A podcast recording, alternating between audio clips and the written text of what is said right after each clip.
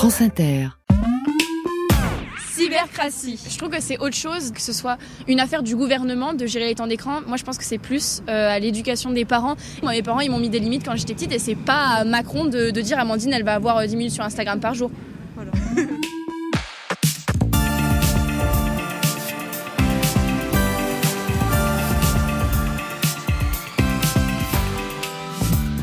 Bonjour à toutes et à tous, bienvenue dans Zoom Zoom Zen, une heure pour comprendre notre époque à travers ses expressions. Et tout de suite, en arrivant au bureau ce matin, j'ai compris que ce n'était pas un jour comme les autres.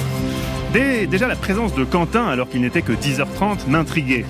Autre point étonnant, indiquant une anomalie, Manon ne faisait pas la gueule en pestant contre les inconséquences de la RATP. Elle n'était pas non plus ébouriffée, ne sentait pas le vieux Chablis, comme ça aurait dû normalement être le cas au lendemain d'une soirée de Saint-Valentin.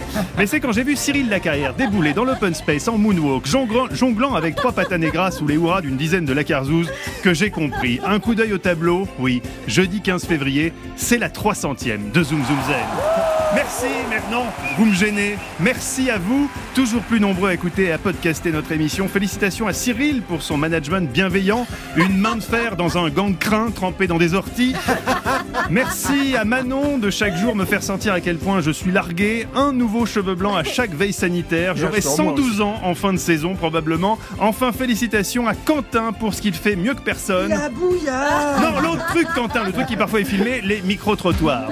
Bref, bienvenue dans le 300e numéro de Zoom Zoom Zen. Aujourd'hui, le mot n'existe pas encore dans le dictionnaire, mais dans les faits, c'est ce qu'on va voir. Zoom sur la cybercratie. Quand l'outil numérique permet à un gouvernement de contrôler les faits et gestes de ses citoyens, on pense évidemment à la Chine, mais ne va-t-on pas un peu vite en besogne? La Chine est-elle vraiment cette cybercratie qu'on décrit souvent en Occident? On en parle avec un spécialiste qui a vécu 5 ans à Pékin. Zoom Zoom Zen spécial 300e. C'est parti Oh là là Zoom Zoom Zen. Mathieu Noël sur France Inter. La langue de belle-mère. Tous les moyens techniques et financiers ont sortis, été hein. mis Mm, mm. dans cette émission, vous le sentez. Dans cette introduction, chers auditeurs. oui, ah oui, après il y aura moins d'effets spéciaux, forcément, on a tout dit. Merci. Bonjour Frédéric Lemaître. Bonjour. Merci beaucoup d'être avec nous sur Inter cet après-midi. Frédéric, vous êtes journaliste au Monde. Vous avez été successivement chef du service économique, rédacteur en chef, correspondant à Berlin et en poste à Pékin, donc de 2018 à 2023. Vous êtes l'auteur de 5 ans dans la Chine de Xi Jinping qui vient de paraître aux éditions Talendier. Alors, Frédéric, fort de votre expérience du terrain, vous allez nous dire si vous pensez que ce terme de cybercratie colle à la Chine ou pas. Juste le temps de vous présenter mes fidèles acolytes, dont notre spécialiste de terrain à nous, euh, qui n'a pas à blêmir quand j'annonce votre CV de correspondant du Monde à Berlin puis à Pékin, puisqu'il est pour sa part correspondant de Zoom Zoom Zen au métro Ranlag. Quartier chaud s'il en est euh, de la capitale et centre névralgique pour tout journaliste spécialisé dans les micro-trottoirs souhaitant ne pas trop s'éloigner de Radio France, parce que je cite, après ça me fait un peu loin. Bonjour Quentin, lui. Merci, bon résumé de mon travail. Bonjour Mathieu, bonjour tout le monde. Quentin, pour la 300e fois, vous êtes allé dans la rue pour voir si la cybercratie fait peur aux gens. Ah, j'ai été gâté par notre mot du jour, merci. Hein, je vais pas vous mentir, j'ai passé du temps pour vous apporter de la matière, du son de la rue, de la discussion de trottoir pour la 300e fois. Enfin, 298 si on retient les deux fois où Roman Dodwick a tenté quelque chose. On sait ce que ça a donné. Il a est- fini sur RTL. il est aujourd'hui animateur en gérontologie. Je vous raconte si Je les, l'ai dit sur RTL, restons polis. hein. je vous raconte si les Français sont prêts pour une cybercratie avant 16h30. À vos côtés, Frédéric, méfiez-vous euh, de ce que vous dites en sa présence. Depuis qu'on a grillé sa couverture quand elle opérait sous le pseudonyme de Carole Buisson, on savait déjà qu'elle était une agent double à la solde de Génération Identitaire. Mais vu les lauriers qu'elle tresse quasi quotidiennement à TikTok, elle pourrait bien être une agent triple à la solde du Parti communiste chinois. En tout cas, si sur un forum vous croisez une certaine Carole Tsetong, faites gaffe, c'est peut-être la Marianoche undercover. Manon Mariani, bonjour. Ça va être ma nouvelle, ma nouvelle adresse Gmail, je pense. Ça vous servira à quoi On ne sait pas. Ça Manon, pas encore. Chaque jour, vous nous décryptez ce qui se passe sur les réseaux sociaux au programme de votre 300e veille sanitaire. Un couple qui fait beaucoup parler sur les réseaux, celui que forme le, rapport, le rappeur Kanye West avec sa nouvelle femme Bianca Sensori. De plus en plus de personnes manifestent leur inquiétude pour la jeune femme qu'ils considèrent être sous l'emprise de Kanye. Alors pourquoi Est-ce qu'ils ont raison?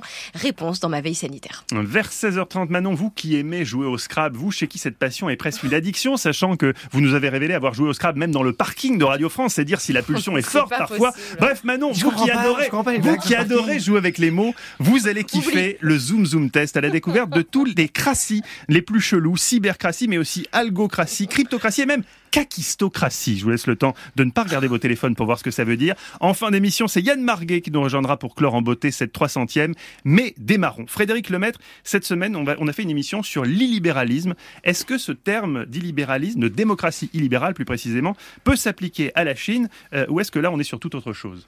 Alors, j'ai écouté cette émission et alors justement, si c'est démocratie illibérale, la réponse est non. si c'est illibéralisme, la réponse est oui. Là, on est en plein dedans face à vous, mon cher, mon cher Frédéric, il est le Xi Jinping de cette émission. Comme lui, il renforce chaque saison son emprise, écartant les contre-pouvoirs. Exit le trop subversif Roman Doduic, exfiltré sur RTL. Je vous présente notre rédacteur en chef, Cyril Lacarrière. Bonjour Xi. Bonjour. Alors Cyril, même si vous avez dû avoir mille choses à, faire aujourd'hui pour préparer l'after show de cette 300e, Alors oui, qui s'annonce plus dispendieux que l'after show du Super Bowl, vous avez eu le temps de vous pencher sur notre notion du jour, la cybercratie, d'où ça sort D'un héritage, celui de Norbert Wiener, un des plus grands mathématiciens du XXe siècle. Qui est ce Norbert Wiener? Un génie, sans doute, ou en tout cas un précurseur. Bachelier à 12 ans, docteur en sciences à 18, c'est surtout le père de la cybernétique. Et qu'est-ce que la cybernétique? Voici la définition de notre ami le Robert. C'est la science des communications et de la régulation dans l'être vivant et la machine. Dans l'être vivant et la machine, voilà pas tellement plus avancé. Pour la faire courte, la cybernétique, c'est en fait l'origine de l'informatique. Ça se trouve, c'est même Norbert Wiener que Mathieu appelle quand, quand il va demander à son pote informaticien. Ah c'est lui. Voilà. Bref, en inventant la cybernétique, Norbert Wiener devient en quelque sorte celui par qui un jour la cybercratie est arrivée. D'accord, mais à quand on remonte la cybercratie Eh bien, en croire la revue Uzbek, Uzbek Erika, la première expérience qu'on pourrait rapprocher de la cybercratie date de 1970. À l'époque, c'est Salvatore Allende qui dirige le Chili. Durant sa très courte présidence, Allende va mettre en place un système qui va permettre de planifier l'économie du Chili en temps réel et d'anticiper les besoins de la population grâce à une machine à gouverner. Machine à gouverner mhm. entre guillemets. Son nom, CyberSyn, contraction de Cybernetics et de Synergie. Le principe de cette machine est de relier toutes les entreprises chiliennes à un ordinateur central qui permet au gouvernement de connaître à l'instant T l'état de la production et donc de pouvoir l'ajuster en temps réel. Alors, on n'est pas encore dans un régime de surveillance qu'implique la cybercratie, mais est-ce que ce n'est pas le premier pas de la machine dans le contrôle de la société. Allende va mourir dans le coup d'État de Pinochet, donc adios cybersyn, et on ne saura jamais ce qu'il aurait donné si le Chili n'avait pas été dans le viseur des États-Unis. Alors, est-ce que la cybercratie d'Allende a été une source d'inspiration pour le régime chinois des années plus tard? Est-ce que Norbert Wiener a inventé finalement Big Brother? Quels sont les régimes véritablement cybercrates? La machine ne devait-elle pas être notre allié Xi Jinping est-il l'homme le plus puissant? De la planète Comment dit-on Complètement à la rue veille sanitaire en mandarin C'est ce qu'on va voir durant une heure. Merci Cyril. Frédéric Lemaître, ce système mis au point donc euh, par Salvador, pour Salvador Allende, c'était vraiment les prémices de la cybercratie telle qu'on va en parler aujourd'hui, ou bien une fois de plus, ChatGPT aura joué des tours à, Cyril qui n'a pas compris? Eh bien, je crains que ce soit exactement l'inverse. Parce que ah. si j'ai bien compris ce qui se passe, euh, ce qui devait se passer au Chili, c'est que l'information remontait. Oui. Euh, voilà. Eh bien, en Chine, c'est l'inverse. L'information, elle doit descendre elle descend Eh ben oui, évidemment, évidemment, évidemment. Euh, euh, L'information sert surtout euh, à la propagande et c'est Xi Jinping qui s'adresse aux Chinois. Voilà. Ah, ça ne va pas dans les deux sens. Et donc l'inverse. Alors, vous avez raison, il y a quand même une censure sur les réseaux sociaux mm. et je pense que les censeurs, non seulement font leur boulot de censeurs, mais étudient ce qu'ils euh, ce qu'ils censurent. Et donc là, l'information remonte dans ce cas-là. Mais euh, je pense que l'information en Chine est beaucoup plus descendante que ne le concevait euh, Salvador Allende. Euh, toujours au Chili, il y avait un autre projet, avant de rentrer sur la, Chine de manière plus, plus, plus, ciblée, Cyberfolk. Là, c'était carrément un boîtier qu'on installait chez les gens pour que le gouvernement puisse connaître leurs opinions sur ses propositions directement. Ce qui est assez effrayant. Est-ce que ça, ça existe quelque part dans le monde aujourd'hui, peut-être en Chine? Mais non, justement pas en Chine, parce qu'on ne demande pas aux gens ce qu'ils pensent du gouvernement. ça serait trop On leur dit ce qu'ils doivent penser. Vous comprenez ça quand même C'est vrai que c'est plus simple. C'est vrai que c'est plus simple finalement. C'est plus simple, ben oui. Effectivement. Et donc la, la, pensée de Xi Jinping, voilà ce qu'on étudie. C'est pas Xi Jinping qui étudie la pensée de vous et moi. Des uns et des autres. C'est vous qui étudiez la sienne. Oui, mais dis donc, j'ai lu votre livre, Frédéric Lemaître. Il y a une partie de votre livre dans lequel vous expliquez que le gouvernement euh, chinois euh, s'enquiert de savoir ce que pensent les gens et que parfois il ne fait pas n'importe quoi. Donc il a bien des antennes. Absolument, il y a une opinion publique en Chine, il n'y a pas de société civile constituée, mmh. mais il y a une opinion, et de fait, les Chinois arrivent quand même à faire passer des messages. Ça peut aller de la propreté des toilettes qui leur était chère à la lutte contre la corruption, par exemple. Donc c'est vrai que le gouvernement chinois a quand même des capteurs pour euh, voir ce que pensent les Chinois. Mais on ne leur demande pas formellement leur avis. On va en parler euh, durant cette heure ensemble, Frédéric. À l'heure d'une première pause musicale, notre grand timonier hindou, Cyril, avait proposé un air entraînant de la révolution culturelle qui lui rappelait euh, ses jeunes années. J'ai mis mon veto. Voici plutôt Santigold, les artistes sur Inter.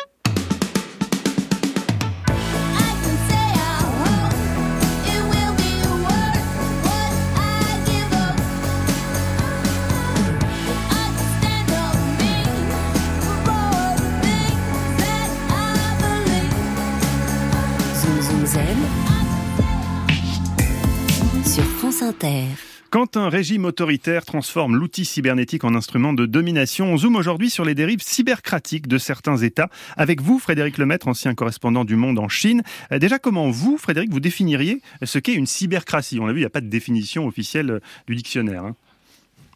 Je pense quand même qu'une cybercratie, ça, devrait être l'utilisation euh, de la technologie pour diriger et notamment pour prendre en compte l'opinion de la population. Mais est-ce que vous direz que euh, c'est aussi quand un régime politique tel qu'on le connaît aujourd'hui, euh, c'est-à-dire fait par des hommes, devient peu à peu géré aussi euh, par des algorithmes et des, des supercalculateurs qui rentrent dans l'équation? C'est un peu ce qui est en train de se passer dans plusieurs États actuellement. Absolument, tout à fait, oui. Et ça se passe aussi en Chine, absolument. alors ça se passe comment en Chine d'ailleurs? C'est un mélange. Ce qui est assez fascinant, c'est que la Chine, c'est un mélange de, de Big Brother, où effectivement, euh, grâce à, avec des guillemets, euh, l'utilisation du téléphone portable, on sait absolument tout sur vous, puisque vous faites tout avec le téléphone portable. euh, vous payez, vous choisissez vos restaurants, etc., etc. Mais c'est aussi Madame Michu. Euh, voilà, la, la Chine, c'est ça. C'est aussi la, euh, le comité de quartier avec les, les vieilles mamies là, qui, dans le meilleur des cas, vous aident et dans le pire des cas, assez fréquent, je veux dire, euh, vous surveillent. Euh, donc voilà, c'est à la fois la technologie et euh, bah, votre voisin de palier et vo- votre gardien, quoi. Et ce qui est très intéressant dans, votre livre 5 ans dans la Chine de Xi Jinping, Frédéric, c'est que euh, on découvre une vision beaucoup plus contrastée, évidemment, puisque vous étiez sur place de la Chine, que celle qu'on a parfois ici. Euh, plus de 1,2 milliard de Chinois utilisent WeChat, équivalent à la fois de Facebook, WhatsApp et Amazon. Symbole de l'État Big Brother, sans doute, mais pour l'immense majorité, WeChat simplifie la vie et la rend plus sûre, écrivez-vous. La désuétude des pièces de monnaie, des billets de banque, c'est surtout la fin de la corruption, la peur de se faire agresser. C'est donc ça qui est peut-être pernicieux, c'est ce que vous racontez dans le livre, c'est qu'il peut faire bon vivre en cybercratie. Mais euh, absolument. D'abord, euh, non seulement c'est moins de corruption au quotidien, c'est aussi un temps fou gagné parce qu'il y a encore 15 ans, les Chinois ils passaient des heures tous les mois pour payer leur loyer ou pour recevoir leur salaire. Donc tout ça maintenant se fait vraiment euh, d'un clic. Et, euh, et mettons les pieds dans le plat.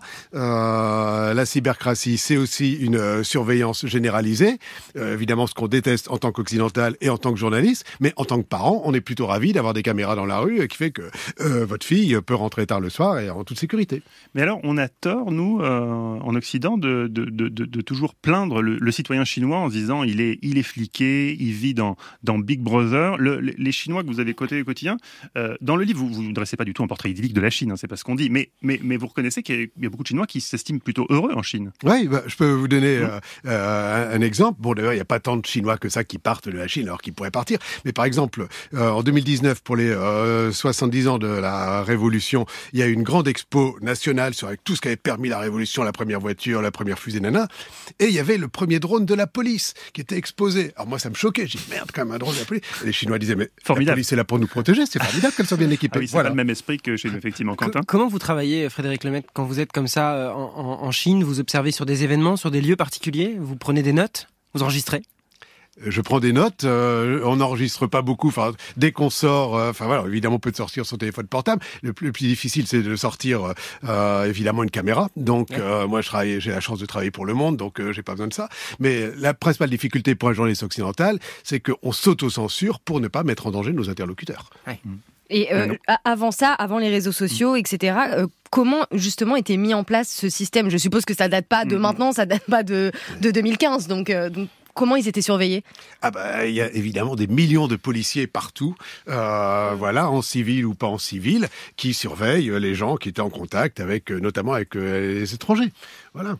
Et les membres du Parti communiste chinois n'ont pas le droit de rencontrer un étranger sans en avertir leur hiérarchie. Enfin voilà, donc c'est quand même, euh, c'est un peu comme ça. moi. Euh, euh, c'est pas euh, une confiance. J'ai fait un pot de départ, évidemment, et les Chinois qui ont euh, assisté à mon pot de départ m'ont dit Est-ce que tu peux me dire quels sont les autres Chinois que tu invites Parce que Ah oui. c'est un peu emmerdant pour moi, euh, ça peut être compromettant pour moi de venir à ton pot de départ, par exemple. Pardon, si on remonte quelques années en arrière en Chine, c'était pas le thème de notre émission, mais pour voir dans les traditions, dans la culture chinoise de la surveillance. Moi, j'ai j'ai été en Chine une fois dans ma vie, et il se trouve que je me suis retrouvé à déambuler seul, euh, sans accompagnant chinois, euh, dans les rues de Shanghai à l'époque, et j'ai eu la sensation, enfin plus que la sensation, la, la certitude d'avoir été suivi Mmh. et euh, par quelqu'un qui notait où j'allais. Euh, je, me, je me suis dit que j'étais parano, mais c'est quelque chose de possible. Un, un- un occidental comme ça, seul, qui erre dans les, dans les rues de Shanghai, c'est trouble. C'est plus que possible, c'est probable. Et oui, je pense qu'effectivement, vous étiez suivi, oui. Voilà. Maintenant, on voit un peu moins de policiers qui nous suivent, même si on en voit, Ouais. bah, parce qu'ils nous suivent avec les Eh téléphones oui, portables. et nous suivent Évidemment. plus finement. Mm. Lui, il a une forme de fascination pour la Chine de Xi Jinping et pour cause. Chez les cafés Richard aussi, il y avait un seul chef, Monsieur Richard. Quentin, Arnaud, qu'on salue on l'embrasse. Pour cette 300e, vous avez promené votre petit micro dans les rues de la capitale. Je vous avais initialement demandé d'aller vérifier les allégations de notre invité en Chine, Oui. mais vous ne parliez pas mandarin, on n'arrivait pas à avoir de visa. Bref, vous avez fait, euh, vous êtes allé à la station Ranlag comme d'habitude, c'était beaucoup plus non, simple. je suis allé sur les quais de Seine. Ah, sur les quais de Seine, vous êtes allé un peu plus loin que d'habitude. Très bien. Et alors, les Français, est-ce qu'ils sont prêts à la cybercratie Et il faudrait déjà que le mot euh, circule, Oui. parce que vous êtes bien gentils tous là, mais la, la première rencontre hier soir, c'est ce monsieur qui rentre des courses. Cybercratie. Euh, c'est de des internets dans les cafés, la bureaucratie, je sais pas. Voilà, les cybercafés, hein. On pourra faire une émission vintage, Cyril. C'est calé pour avril, très bien. Je lui, euh, je lui explique les algos à la place des technos. C'est du chinois. Pensez aux Chinois directement ouais, je. La cybercratie, les algos, les technos, on est tous sur nos téléphones. Et dans un café, ils sont tous sur leur téléphone. Et qu'est-ce que ça dit des États? Comment ils se servent de ça? Ah bah c'est de la, la promo, c'est de la pub, c'est de la... Comment on dit quand ça rentre dans la tête là, de la La propagande? Propagande, voilà, cherchez le mot. Non mais j'habite au Cambodge, donc les Chinois je les connais un peu. Et ils sont euh, à fond dedans. Ah, ils sont tous sur leur smartphone en permanence, bien plus que ça. Ils sont dirigés, manipulés, euh, autoritarisés, je sais pas comment on peut dire. Cybercratisé Cybercratisés. Je me balade le long des quais de Seine et non loin du pont d'Austerlitz, je tombe sur cette troupe, cuivre et instruments à vent dans les mains. Ah, Ok, Vous avez les paramètres France Inter, j'ai fait mon stage de troisième là-bas. C'est vrai Oh, Bon bah. Bonjour, bonjour. Bonjour. Bonjour. C'est quoi vos prénoms Lily et Amandine. Qu'est-ce que vous êtes en train de faire Eh bah, on répète pour faire une surprise euh, aux autres personnes de la fanfare. Quelle fanfare? La fanfare du Mokhtar Sound System, fanfare de la Sorbonne Université. Et du coup, on leur fait une surprise. Ils s'y attendent absolument pas et on va jouer Tiamo vu que c'est la Saint-Valentin aujourd'hui. Voilà.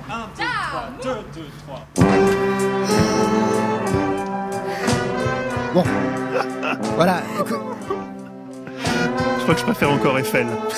écoutez, on a la Saint-Valentin qu'on mérite après tout. Voilà, je prends. Euh, une fois les instruments posés au sol, je demande à Lily et Amandine de me lire. Cybercratie. Vous savez que euh, Monsieur Mélenchon, Macron, ils ont tous un compte TikTok et Madame Le Pen aussi. Oui, mais tout- dans leur propre identité, euh, Oui, il y a pas de sous leur nom. Non, c'est pas ça. Là, nous, on parle de est-ce que l'État doit se mêler de ce qu'on nous pousse Certainement pas.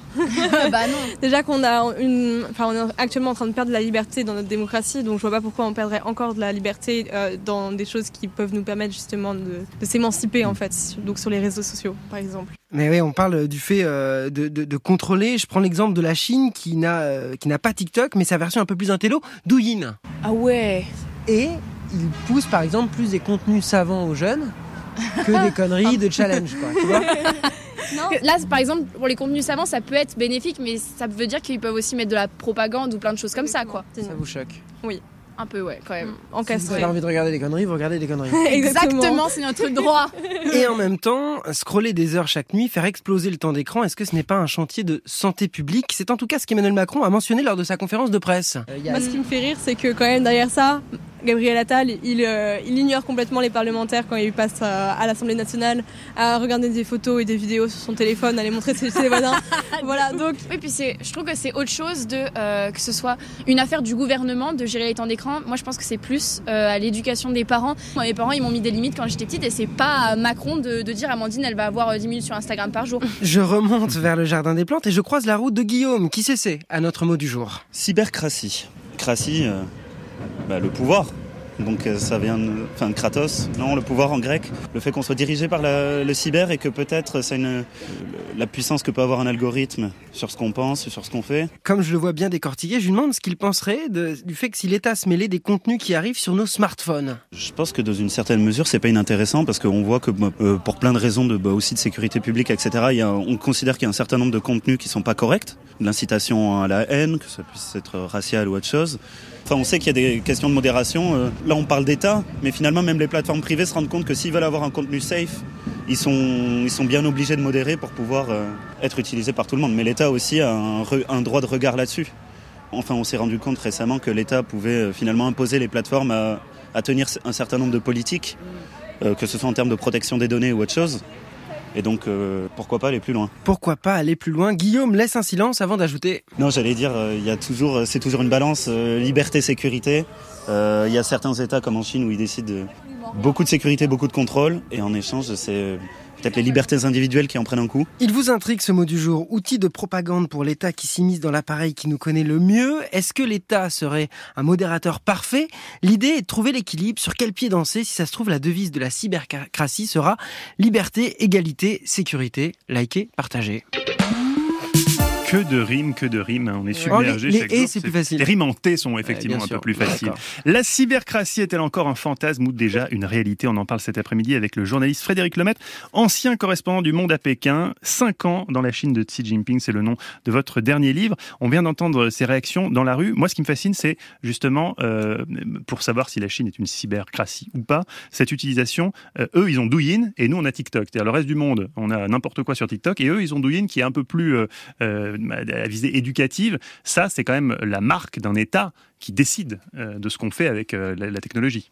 Oui, absolument. euh, vous avez raison. Euh, TikTok est chinois, mais euh, il y a une version différente pour la Chine, plus, péda- plus pédagogique que chez nous. Euh, mais TikTok, il faut pas croire que parce que c'est rigolo, le gouvernement chinois euh, ne s'y intéresse pas. Vous avez qu'à aller à Taïwan et vous verrez comment c'est la, la Chine qui, euh, qui impose des contenus sur TikTok euh, très pro-chinois et anti-indépendantisme taïwanais, si vous voulez. Ah oui, ils s'en Donc, occupent aussi de TikTok. Absolument, Ils sont absolument. actifs dessus. J'en j'en Bah ai parlé dans des chroniques, mais il y a aussi une partie de la jeunesse en Chine qui essaie de se rebeller contre le, gouvernement en utilisant les réseaux sociaux. Ils parlent notamment en langage codé, ils organisent aussi des, des rassemblements. Est-ce qu'il se passe quelque chose pour vous? Est-ce que c'est peut-être le début d'un mouvement contestataire de la nouvelle génération?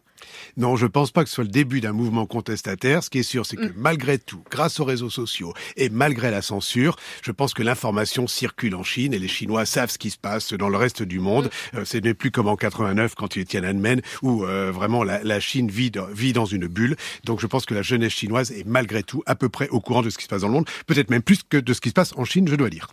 Je trouve euh, les gens plutôt lucides quand on leur fait euh, lire et parler de la cybercratie. Euh, sur le temps d'écran, Amandine qui nous, Amandine qui nous dit c'est pas à Macron de dire combien de temps d'écran j'ai le droit, c'est aux parents d'instaurer des limites. Mais est-ce que, est-ce que les parents le font vraiment et pas tous visiblement? Et comment l'État pourrait agir là-dessus?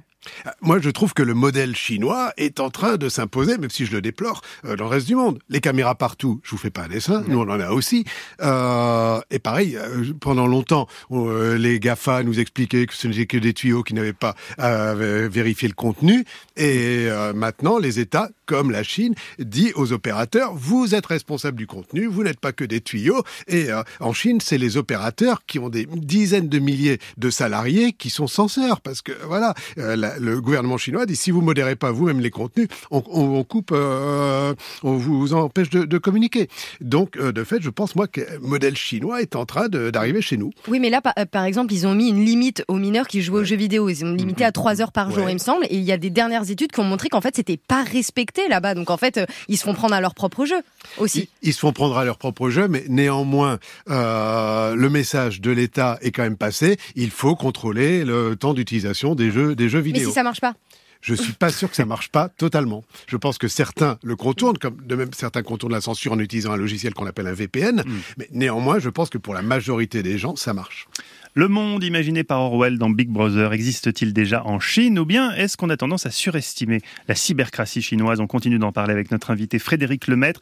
On verra notamment comment Pékin fait pour garder la main mise sur le cyberespace. Ce sera juste après un quiz spécial régime en cratie, bien dingo, de la plutocratie à la kakistocratie, car oui, ça existe. La preuve juste après Björk et Rosalia, oral sur France Inter. Your mouth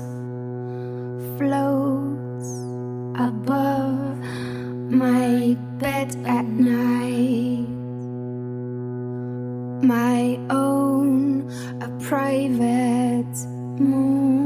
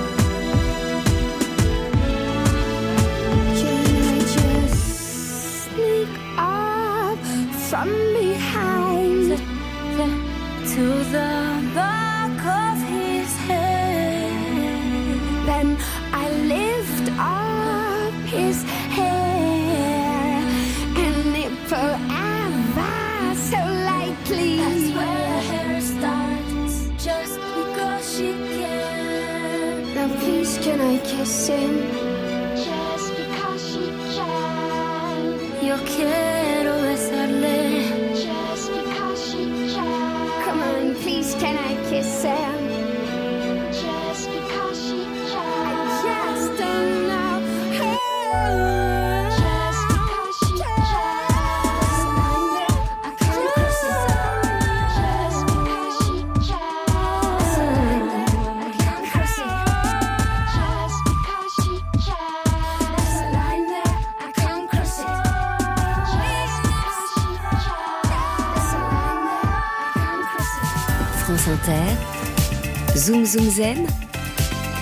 Noël. La cybercratie est-elle la menace qui pèse sur nos démocraties? Quitte à zoomer sur des mots en cratie, voici un quiz en forme d'inventaire. Connaissez-vous bien tous les styles de régime, de la démocratie, régime où le peuple est souverain, à la lacario- lacarriérocratie, Ah oui. où, le peuple, mal à le dire. où le peuple prête allégeance à un être suprême venu de la planète Entrecôte. Il y a mille et une craties, découvrons-les dans le Zoom Zoom test. Alors, je ne vous fais pas l'insulte évidemment Quentin de vous rappeler le sens du suffixe d'origine grecque crassia, mais je le fais quand même au cas où certains de nos auditeurs n'auraient pas eu la chance d'avoir fini la rue, comme vous, majeur de votre promo en BTS Action Commerciale, sur 15, on le rappelle. Crassie vient du grec krasia qui signifie tout simplement pouvoir. Mais il y a de par le monde, et même au-delà dans l'histoire des idées politiques, toutes sortes de crassies. Manon, Quentin, vous connaissez la démocratie, l'aristocratie, la technocratie, mais connaissez-vous la kakistocratie? D'après vous, s'agit-il d'un régime où le pouvoir est détenu par des gens qui s'habillent intégralement en kaki, Je crains le pire. par des gens qui appartiennent à une caste indienne supérieure, ou par les personnes les plus incompétentes de la société? C'est. C'est, ouais, oui, c'est sûr. C'est une bonne réponse de Quentin, lui qui a été plus rapide. La C'est mon domaine de prédilection. ou kakocratie, ce qui est encore plus explicite, euh, désigne un régime dans lequel ce sont les plus nuls qui ont le pouvoir. Et le terme n'est pas juste une insulte rigolote comme ça, elle aurait, selon le sociologue Diego Gambetta, une illustration concrète et durable dans la mafia. Pour la mafia, je le cite, la régulation des marchés criminels par la violence n'est pas un choix économique satisfaisant. Il vaut mieux réguler par un lien de dépendance. Comme on est d'autant plus redevable à quelqu'un qu'on est incompétent, la tentation est forte pour un mandarin de ne choisir que des incompétents afin de rester le maître du jeu. La fidélité devient alors plus importante que le mérite. Une analyse qui permet de comprendre pourquoi Cyril arrive toujours à se procurer des places pour les meilleurs concerts. Il en est. Mais attention, justement, je vous entraîne à présent dans cette partie de la maison de campagne de Cyril où la police scientifique aura le plus de boulot le jour où ils feront une descente. Oh là là. Le sous-sol. Ce ne sont pas les échantillons ADN qui manqueront, puisqu'en effet, la cave de Cyril accueille depuis plusieurs années, pour des fêtes satanistes, mais pas que, les grands de ce monde, qu'on peut croiser délestés de leurs costumes avec pour tout vêtement des baillons boules. Ah, Antoine Bueno. Coucou Oh. Antoine. Oui, vous l'avez compris, nous sommes dans l'antre de ce qu'on appelle les Illuminati. À l'origine, l'ordre des Illuminati était une société secrète formée en Bavière entre 1776 et 1785, inspirée par la philosophie des Lumières. Il prône un État libéré de l'influence de la monarchie et de l'Église. Aujourd'hui, le mythe persiste et désignerait une société secrète, agissant dans l'ombre et influençant le monde. Pour les tenants de cette théorie, nous vivons, Manon, Quentin, dans une conspirocratie, dans une secrétocratie ou une cryptocratie. C'est. B. Pour vous, Quentin, nous sommes dans une secrétocratie. Souvent au monde, Frédéric en parle souvent, je Je crois trouve qu'il ça a, beau. il a une enquête sur la secrétocratie ça assez mondiale. poétique. Non, c'était la réponse C. Bravo, euh, Manon. Comme toutes les En- questions. En cryptocratie, le véritable pouvoir est détenu par une personne ou un groupe qui agit dans le secret sans que personne ne soit au courant.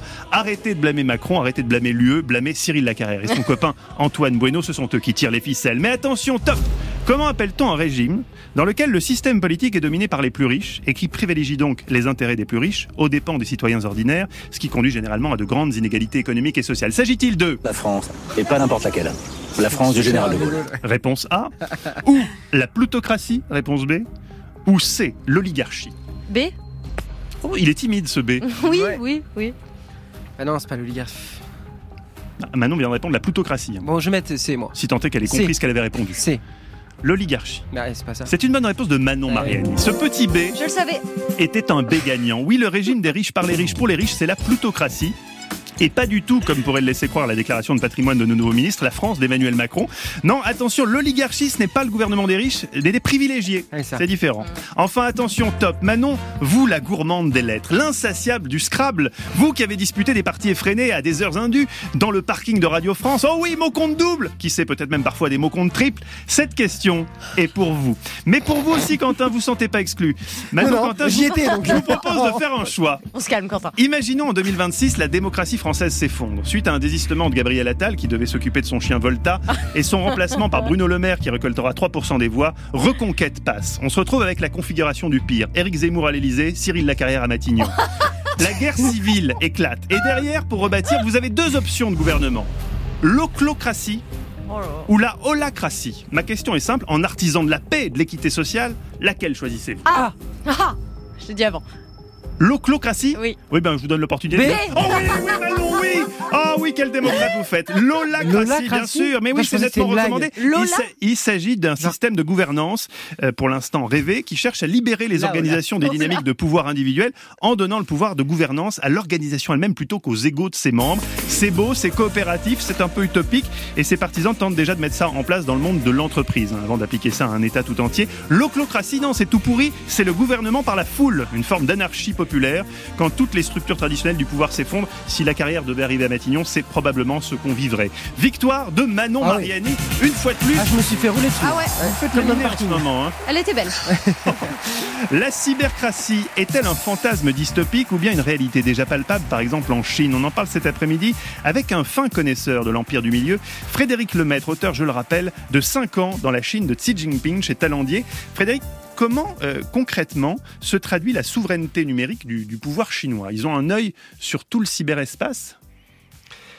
Alors, d'abord, ils empêchent les entreprises étrangères d'entrer dans ce cyberespace. Donc déjà, c'est un immense intranet, Mm, mm. la Chine. Ah, C'est ça, oui. Bah oui, dans les faits, ça... Bon. Primo. Et deuxièmement, ils contrôlent. Je crois que c'est Obama qui avait dit, mais de toute façon, ils n'arriveront pas à contrôler Internet, il faut des millions de gens. Ils ont les millions Bah, de gens. Ils ont les millions de gens et ils contrôlent Internet. Voilà.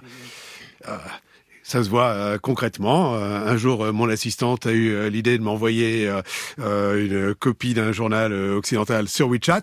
Paf. Quelques heures plus tard, son compte était coupé parce qu'elle avait répandu des rumeurs malicieuses. Ah ouais. Voilà. Mais ça, ce qui est intéressant dans votre exemple, c'est qu'il suffit d'une fois. C'est- dire le degré de contrôle quand même, parce que j'imagine que, enfin, Oui. euh, on pourrait se dire euh, au bout de 10 messages bizarres euh, relayant des articles. Non, c'est pas le genre de la maison. Ah non, ça va très vite. Mais, Bah mais elle peut pas se réinscrire après, elle peut pas. Tout est coupé. Elle euh, ne peut pas se réinscrire. Elle peut demander à quelqu'un de demander qu'elle soit réinscrite. Donc, il faut qu'elle avoue à son mari, à son chef, à sa voisine qu'elle a Et voilà. Il faut donc qu'elle qu'elle implique un tiers dans cette demande. D'accord. Mais comme on ne peut pas vivre sans WeChat, au bout de deux jours, elle a de nouveau été réintégrée. Mais enfin, bon, voilà. Moi, j'aimerais qu'on revienne parce qu'on en a déjà parlé dans cette émission et j'ai l'impression qu'on a dit que ça existait, conformément à ce que ce qu'on entend souvent euh, en Occident, ce fameux crédit social. Parce qu'on a tous vu Black Oui. Mirror, on en a tous parlé de ce fameux épisode où, où le personnage central se retrouve noté avec donc une forme de crédit social. Si elle se comporte mal au guichet d'un établissement, elle perd des points. Ensuite, elle peut plus prendre l'avion, etc. On a dit en Chine, ils ont instauré le crédit social. C'est parti. Euh, chaque citoyen est fiché et surtout noté. Vous nous dites dans le livre, c'est pas le cas. Non, ça c'est plutôt une bonne nouvelle. Ouais. C'est que le crédit social, ça marche pas. Et le crédit social en Chine ne concerne que les entrepreneurs, grosso modo, qui payent pas leurs cotisations sociales. On leur fait un rappel, un deuxième rappel, et s'ils payent pas comme au troisième rappel, euh, effectivement, là, euh, ils ont un, ils ont un problème, ils peuvent pas prendre le train, etc. Mais il n'y a pas de crédit social. Il y a tous les Chinois ne sont pas notés en fonction de leurs idées politiques, en fonction de euh, s'ils respectent le code de la route ou je ne sais quoi. Ça, ce n'est pas vrai. Donc il faut euh, quand même euh, dire la réalité. Ça pourrait peut-être l'être un jour. Techniquement, si la cybercratie va jusqu'à est vraiment efficace, peut-être que ça arrivera. Mais pour maintenant, ce n'est pas le cas. Alors, pour maintenant, ça n'existe pas, mais, mais ce que vous nous dites, c'est aussi dans, dans l'esprit, dans la mentalité du, du Parti communiste euh, chinois, ça pourrait être un objectif intéressant pour, pour l'État de, de- Ça pourrait être un objectif intéressant, mais et on revient au début de Ouais. l'émission. Je pense que malgré tout, les Chinois sont quand même pas très partants parce qu'ils voient bien quand même le danger qu'il y a. Et je pense que comme le gouvernement chinois veut, euh, a fait de la stabilité vraiment euh, l'horizon absolu, euh, il se méfie. Voilà. Chez nous, Donc, on parle, beaucoup, euh, on parle beaucoup de la protection des données. Ça commence à, à nous inquiéter Ouais. à juste titre. En 2021, ensuite, des lois ont été annoncées pour réglementer la sécurité et la protection de ces données. Ça, c'est de la poudre aux yeux ou est-ce qu'effectivement, les données personnelles des Chinois sont mieux protégées qu'avant?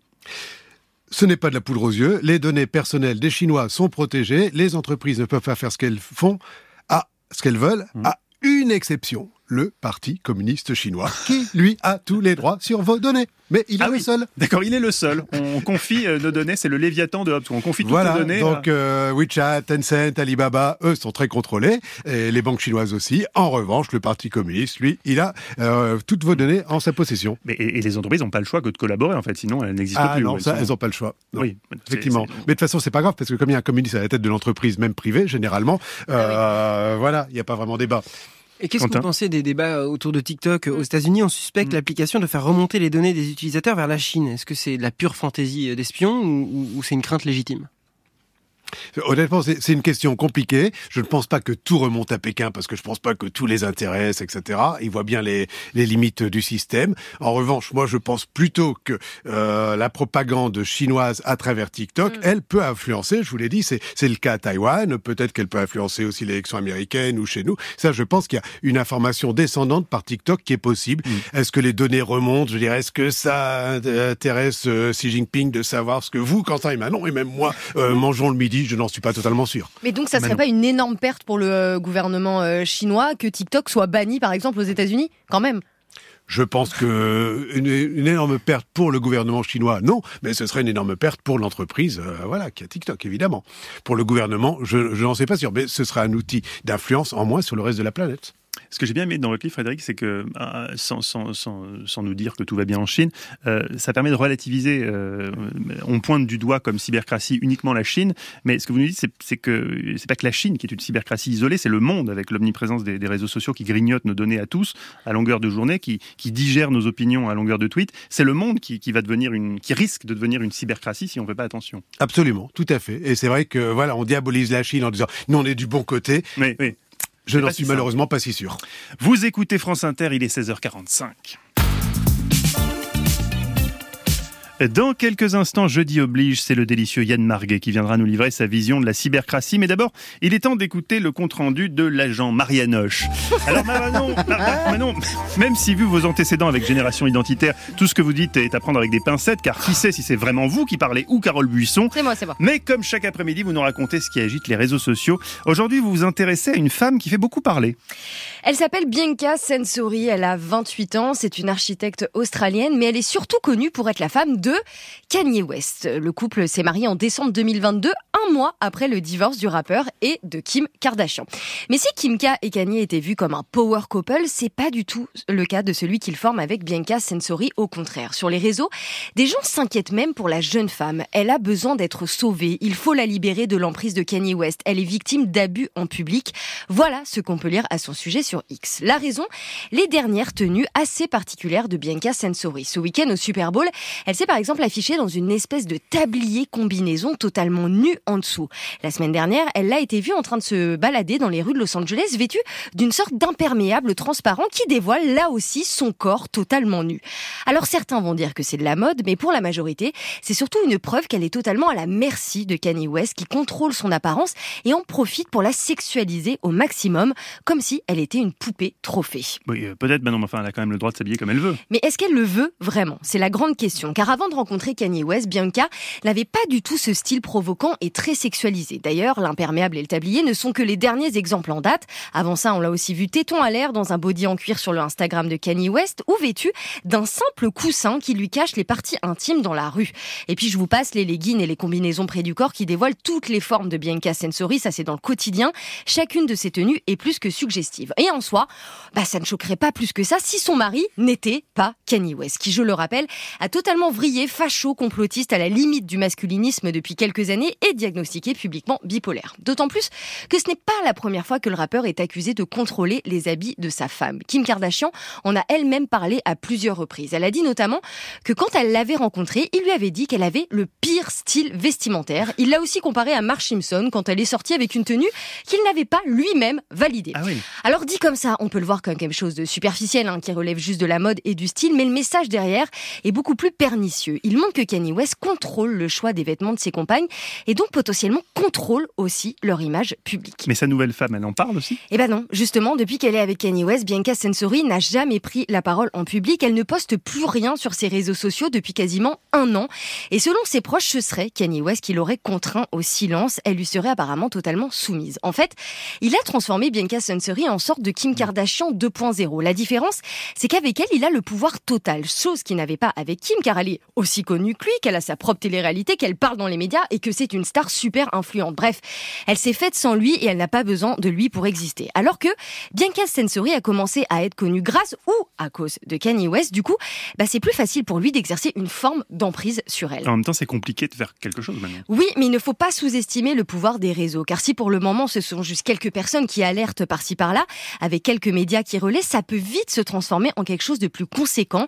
Un exemple le prouve bien, celui de Britney Spears et du mouvement Free Britney. Au départ, il y avait seulement quelques fans hein, de la chanteuse qui prenait la parole sur les réseaux en disant qu'elle avait l'air totalement sous emprise, qu'elle ne, re- ne se ressemblait plus, qu'elle voulait même de l'aide. Et à l'époque, bah, beaucoup prenaient ses fans pour des fous. Sauf que, bah, un an plus tard, le mouvement a pris énormément d'ampleur. Les médias du monde entier en parlent. Le hashtag Free Britney devient viral. Et on apprend qu'effectivement, Britney Spears était sous la tutelle abusive de son père depuis 12 ans et que grâce au soutien de millions de personnes, elle a réussi à s'en libérer juridiquement. Alors je ne dis pas que ce sera la même chose pour Bia- Bianca Censori, ça se trouve les gens s'inquiètent pour rien.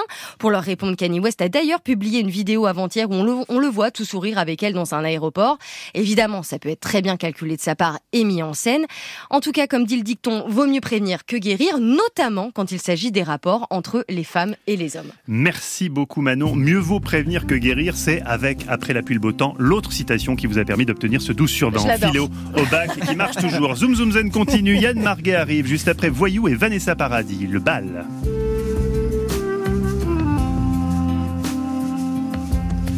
Dans une salle sans issue de secours, aux lueurs pâles de la nuit qui cède au jour, se joue le bal de la vie et de ses amours, ceux qui s'effacent et ceux qui resteront toujours. Un grand bal qui s'étale, ravissant, insensé. Cent mille âmes qui s'emballent devant mes yeux cloués. Certains dansent, d'autres y pensent, et puis lui qui s'avance en quelques pas de danse, c'est vrai. J'ai flanché, Genoux au sol, on a dansé sous les valses folles. Cette salle sans issue de secours, bruyant le bal me rappelle à mes amours. mon premier fil se confondra à d'autres contours. Qu'un coup de cils m'a fait perdre pour toujours. C'est sans mal, je l'avoue, que déroule sous mes doigts une première cavalière, une deuxième et puis trois. Je m'emballe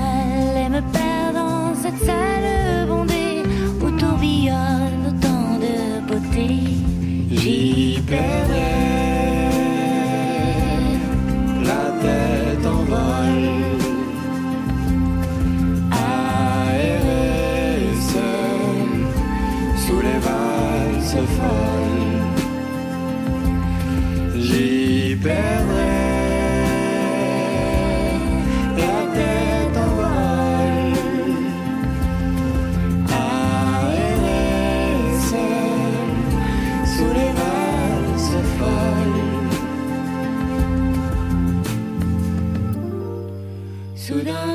se figent sur un beau portrait qui semble lassé d'une étreinte trop serrée. D'un geste se dégage et fend dans l'assemblée. me rejoint pour une danse à ses côtés. On a dansé des années à perdre la tête. J'en garde encore quelques ampoules assez discrètes. Mais souvent les valses s'essoufflent avant la fin. On est proche et pourtant bien assez loin.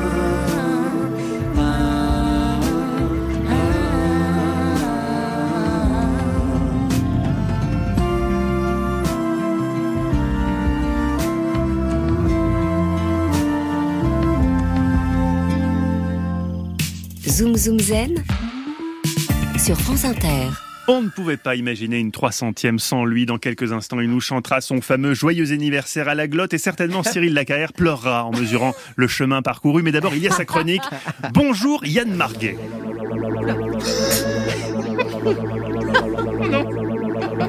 Cybercratie, cybercratie, gouvernement cybernétique, cybercratie, cybercratie, pouvoir sensoriel multi-algorithmique, cybercratie, cybercratie, robot surpuissant, fulguro politique, voilà Bienvenue, bienvenue Bienvenue en, cy- bienvenue en cybercratie On va beaucoup parler de la Chine aujourd'hui, moins de la France, hélas, hein, même avec un cyborg au ministère de l'Intérieur. C'est vrai que c'est pas en lançant copain d'avant et le Minitel qu'on vient les rois de la data. Quoique, quoique, je lisais que la première tentative de cybercratie, on en a parlé avant, avait eu lieu au Chili en 1971, comme quoi il n'y a pas besoin d'être une superpuissance pour se lancer. Hein. Il suffit d'avoir un pays tout fin. Vous, posez une ligne de fibre optique qui traverse, tout le monde est connecté, c'est bon. Très ambitieux le projet chilien, ça voulait être une cybercratie ultra participative. Je crois que c'était une idée du président de l'époque, Juan Luc Melanchon. Euh, non, c'était dingue. Il voulait installer des boîtiers dans tous les foyers pour que les citoyens votent en temps réel sur les décisions du gouvernement. C'était très sympa, ça devait être présenté par Nikos. Mais Pinochet est arrivé, bon voilà, bah, disons qu'il était pas trop dans le concept des boîtiers. voilà. Et là, vous allez me dire, oui, euh, mais tu dis que la Chine est une cybercratie, et pourtant, euh, on imagine mal le coût des boîtiers là-bas, tu fais chier, rends-moi mes 20 balles. Bon alors, les 20 balles, déjà, euh, je vous les rendrai pas tant que vous m'aurez pas rendu mon DVD de femme de loi, hein, parce qu'il est plus dispo sur la boutique TF1. Et pour le reste, oui, effectivement, à moins que les boîtiers ne soient munis que d'un seul bouton avec dessus marqué oui, oui la Chine, vous avez raison. Effectivement, c'est pas ce type-là de cybercratie. Parce que la Chine a raison. Ça, il faut le savoir. D'ailleurs, ils le disent quand ils emprisonnent ou qu'ils exécutent un journaliste indépendant. C'est vraiment dans leur livre de vogue de propagande, j'adore. Ils disent, il a mal interprété notre politique. Voilà, il a pas compris. Et donc, par extension, forcément, de dissident à occident, il n'y a que on va dire quatre lettres. Donc, il faut protéger les Chinois de toutes ces mauvaises interprétations. Et paf, ça fait une cybercratie. C'est pas si compliqué. Ce qui donne finalement, et ça, il faut leur laisser, le seul Internet au monde un petit peu des paysans. Ouais, oui, parce qu'Internet, partout où tu vas, c'est le même. Qu'en Chine, tu découvres, tu vois. WhatsApp, c'est WeChat. Oh, Facebook. Bon bah c'est WeChat aussi. Euh, Instagram, c'est WeChat. Bon, alors, il y a beaucoup de WeChat, mais euh, pour la défense de Xi Jinping ou de son nom cybercratique Néo Zedong, euh, plus il y a de plateformes, plus c'est compliqué de s'intéresser aux gens, hein, parce que ça aussi il faut leur reconnaître. Euh, ils s'intéressent vachement aux autres. Hein, ils sont même passionnés par l'autre. Hein, un date avec le gouvernement chinois, ça doit être quelque chose. Hein. Mais assez parlé de moi. Parlez-moi de vous un peu. euh. Bon, bah, bah écoutez, je, moi je peins. Quoi. Ah bon, vous peignez euh? Mais quoi euh? Où? Combien de fois par semaine? Vos pinceaux, vous les achetez où? Combien de pinceaux? Combien de pinceaux? Alors forcément, tant de passion, tant de passion, ça excite. Hein. On peut pas le faire en tête à tête avec tout le monde. D'où la bonne idée de la cybercratie, qui est finalement un panoptique qui permet de s'intéresser à chacun sans se, sans se consumer. Quoi. Euh, c'est fort quand même hein, d'avoir pu partir d'une civilisation ancestrale très agricole, puis ouvrière comme ça, et d'être devenu un véritable berceau de la tech. En fait, le Parti communiste chinois, il s'est vachement gentrifié. C'est un peu Montreuil au fond. à la différence près qu'à Montreuil, c'est pas en Birkenstock qui vont conquérir le monde, mais ils inspirent. Écoutez, ils inspirent mes Chinois. C'est un modèle qui plaît, pour nous occidentaux qui interprétons tout mal. En Amérique du Sud, le Brésil, tout ça, ça inspire. Même chez nous, hein. Bolloré, c'est un peu une petite Chine avec des pattes et un museau. S'il rachète copain d'avant, ce serait une vraie petite cybercratie à lui tout seul. Et les amis, hein, de cybercratie à cybertature, il n'y a que. Il n'y a que trois pas, voilà, qu'on fera à n'en pas douter nous-mêmes, tous, très tranquillement, dans les années à venir. Alors, quoi vous dire pour conclure, si ce n'est profitons pendant qu'il est encore temps. Sage, sage réflexion. Merci beaucoup Yann-Marie. On vous retrouve la semaine prochaine dans Zoom Zoom Zen. Et en spectacle à Paris, c'est reparti pour un tour. Je Ah crois. ouais, on a rajouté des dates. Là. On a rajouté des dates. Il en faut, il en faut toujours plus Avril pour nos juin, fans. on a rajouté. On a plus C'est on a où, plus. c'est où, Ah, c'est où magnifique. Mais ça a changé, non Lucernaire. ah oui. Ah. Lucernaire. Lucernaire, Très belle salle. Très beau Oui, bah quartier. oui. Merci encore. Merci Frédéric Lemaitre. Je rappelle votre livre 5 ans dans la, dans la Chine de Xi Jinping chez Talentier. Euh, Qu'est-ce qui vous manque le plus de la Chine? Les Chinois. Oh, les Chinois Bah oui. et pas, et pas, et pas, et pas les bao de œufs. Les bols si vous voulez, mais J'adore les petits chinoise, pains oui. fourrés. C'est délicieux. Délicieux. Merci, On merci Mathieu. encore beaucoup à Paris. Mais oui, c'était mon vous expertise. d'humain et vous parlez de bouffe. Exactement. Oui, mais, Enfin, mais, mais la bouffe, c'est l'humain. Il y a Vous des gens qui Merci à tous. Merci Manon Mariani, Quentin Lui, Cyril Lacarrière, Ghislain Fontana était à la réalisation, Alexandre Chenet à la technique. Merci également à Amel Caldi, Fanny Léonore Crouzet, ainsi qu'à notre stagiaire Cléo Grisper et son assistante personnelle, Sybille Bulou. Et surtout, merci à vous d'être au rendez-vous tous les jours dès 16h. C'était la 300e de Zoom Zoom Zen. Yann, glotte.